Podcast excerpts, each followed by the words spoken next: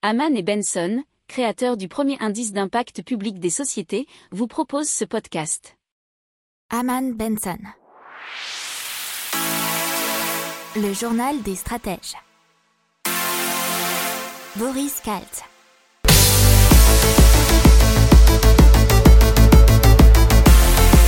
Bonjour à tous, vous écoutez le journal des stratèges, l'intégrale Impact du 15 au 19 février. Je vous souhaite une excellente écoute.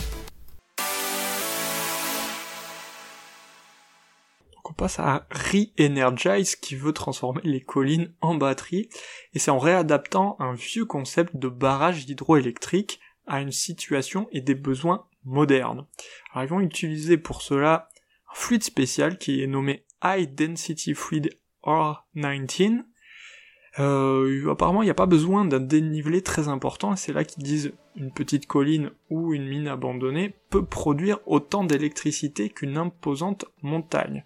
Le coût financier et temporel de l'installation est modique, il est vraiment moindre, en lieu et place d'un grand barrage et de ses retenues, le creusage de deux réservoirs de la taille de piscine olympique est suffisant et le tout peut se faire en quelques mois. Apparemment, selon bah, les dires de Re-Energize, l'installation de 700 de ces unités pourrait être sous-traitée à des entreprises spécialisées dans ce genre de très grosses œuvres, et ça offrirait au Royaume-Uni et à ses grandes ambitions pour le renouvelable, 5 gigawatts, non, 7, pardon, gigawatts de stockage sur un besoin qui pourrait être de 13. On continue dans l'impact avec particulièrement la startup AirUp qui souhaite lutter contre la malbouffe et la pollution avec un concept de gourde olfactive.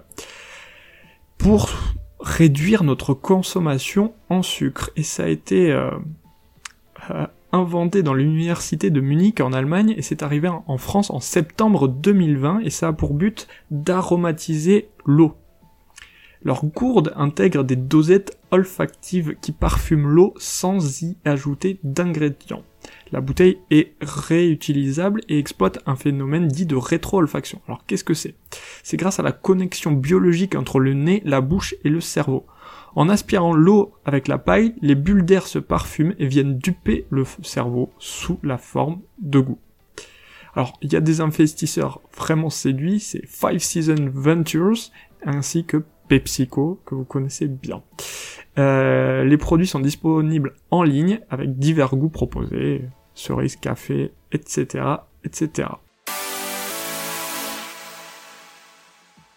Donc, dans l'impact, on va parler de la première chaudière 100% hydrogène de France et elle vient d'être installée. Installée par qui? Par le fabricant de chaudières BDR Thermea, qui a été créé en 2019. Euh, c'est le regroupement des marques Dietrich, Remea, Bachi et Chappé.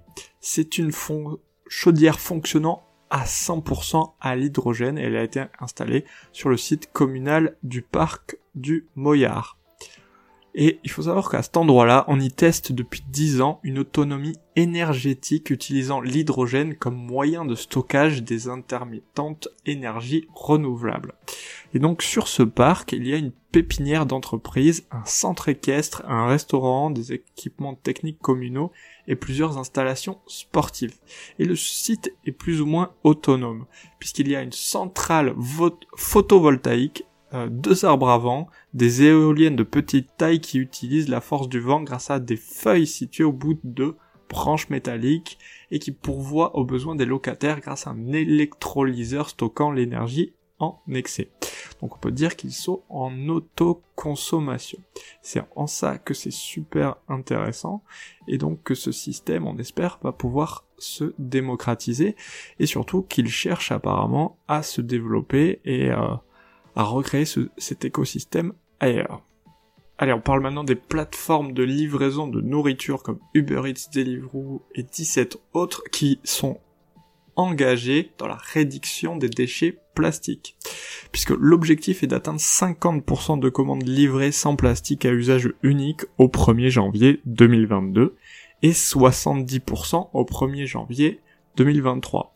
Puisqu'à l'avenir, les barquettes en plastique jetable sera en verre, inox ou en plastique réutilisable, et il compte peut-être aussi utiliser des systèmes de consigne.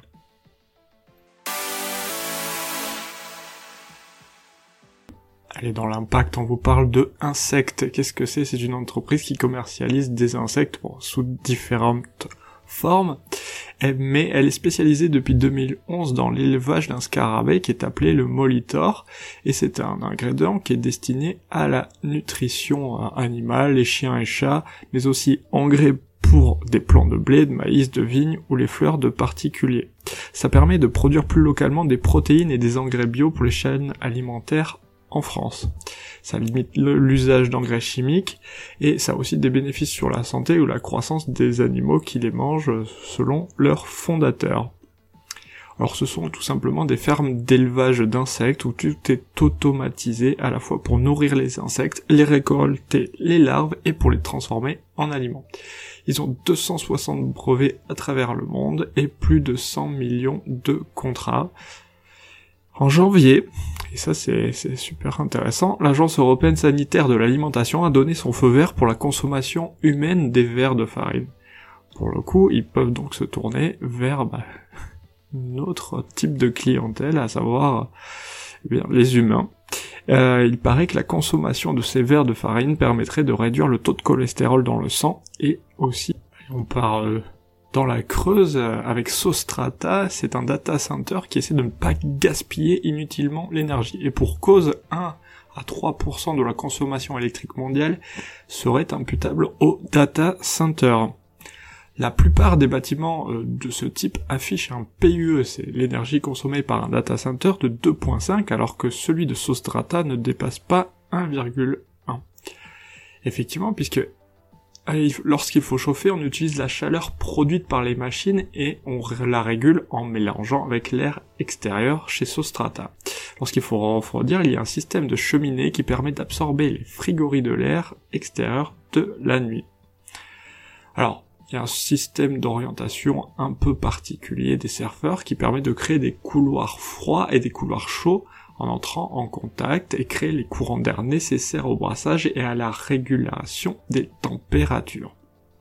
C'est un actionnariat 100% français avec une consommation énergétique moindre qui permet de diminuer d'autant les coûts. Il y a une certification Tier 4 qui garantit le doublement, le triplement de tous les équipements pour conserver et acheminer les données. Ce qui est une première en France. Il faut savoir qu'il y a aussi un deuxième data center euh, du même genre qui a été développé à Saint-Jean d'Angely qui s'appelle Data. Allez, dans l'impact, on vous parle de Carbiolis qui rend le plastique 100% compostable. Il faut savoir que la production mondiale de plastique c'est de 350 millions de tonnes chaque année et la moitié est non recyclable. Alors Carbiolis, qu'est-ce que c'est? Ça a été fondé euh, par Nadia Auclair, qui est une scientifique qui a mis au point un additif enzymatique qui, ajouté à la fabrication des emballages plastiques d'origine végétale, PLA, permet de les rendre 100% compostables et ce même à la maison. L'emballage plastique contenant cet additif disparaît dans le compost en moins de 200 jours. C'est aussi vite qu'un trognon de pomme. Apparemment, euh, ce sera commercialisé dès cette année.